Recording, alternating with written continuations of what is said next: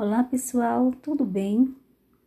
Aqui relembrando algumas questões importantes para que possamos refletir juntos através da nossa videoconferência, que vamos deixar marcado em calendário na nossa sala virtual.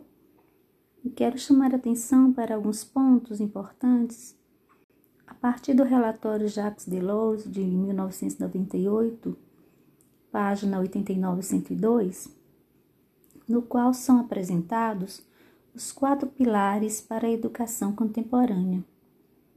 E através deles, nós vamos ver que as mudanças atingem o ponto central da educação e a retiram do foco de se ensinar apenas conteúdos disciplinares para uma visão mais abrangente e adequada às necessidades atuais de todos os cidadãos e isso inclui os professores.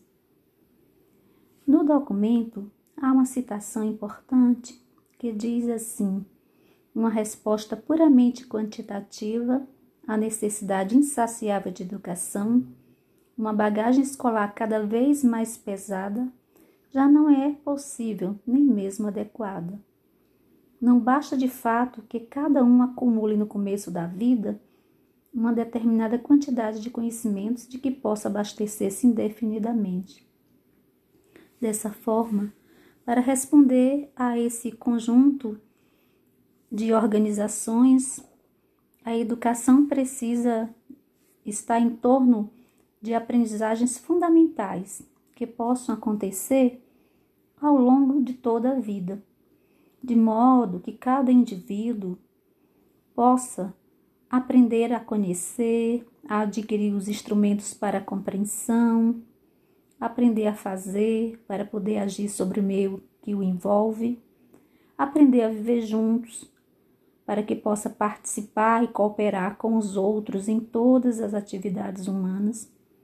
E finalmente o aprender a ser, que é uma via essencial que integra as outras organizações e para que esses pilares ocorram, as vias do saber se constituem apenas como um dado, um dado que existe entre elas. Alguns pontos de contato, de relacionamento e de permuta.